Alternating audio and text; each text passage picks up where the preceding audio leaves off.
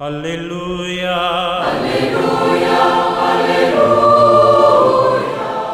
Hola, ¿qué tal queridos amigos? Soy el Padre Roberto Navarro y los quiero invitar para que juntos miremos el Evangelio de este domingo, que es el cuarto de este tiempo pascual.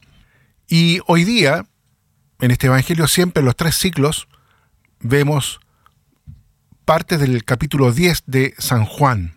Hoy día son apenas tres versículos, ahí del 27 al 30. La profundidad de fe de este breve pasaje del Evangelio, que en realidad escuchamos en este ciclo, nos ayuda a descubrir mejor el sentido y el valor de esta importante celebración dominical en torno a Jesús, el buen pastor. Jesús habla de sí como el buen pastor que da la vida eterna a sus ovejas.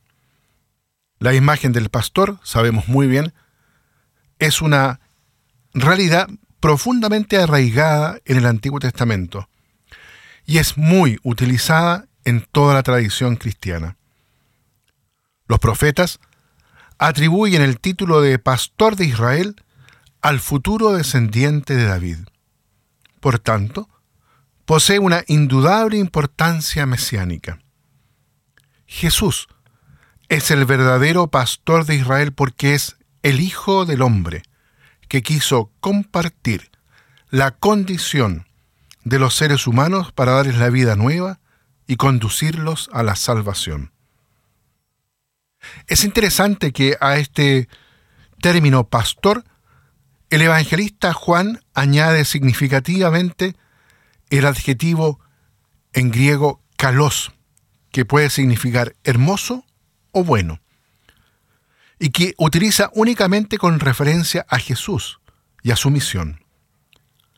Recordemos que también en el relato Las bodas de Caná, este adjetivo kalos se emplea en dos oportunidades aplicado al vino, ofrecido por Jesús, y es fácil ver en él el símbolo del vino bueno de los tiempos mesiánicos. Yo les doy a mis ovejas la vida eterna, y no perecerán jamás. Así afirma Jesús, que poco antes había dicho, el buen pastor da su vida por las ovejas. El evangelista utiliza aquí el verbo ofrecer, que repite los versículos siguientes, 15, 17, 18. Encontramos este mismo verbo en el relato de la última cena, cuando Jesús se quitó sus vestidos y después los volvió a tomar.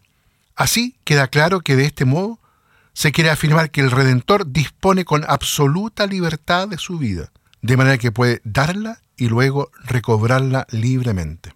Cristo es el verdadero buen pastor que da su vida por las ovejas, es decir, por cada uno de nosotros, entregándose, inmolándose en la cruz. Él conoce a sus ovejas y sus ovejas lo conocen a Él.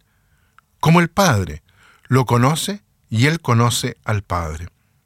Aquí no se trata de un puro conocimiento intelectual, sino se trata de una relación profunda, de una relación personal, de un conocimiento que podríamos llamar que brota del corazón, propio de quien ama y de quien es amado de quien es fiel y de quien sabe que a su vez puede fiarse. Un conocimiento de amor en virtud del cual este pastor, el buen pastor, invita a los suyos a seguirlo y que se manifiesta plenamente en el don que les hace de la vida eterna.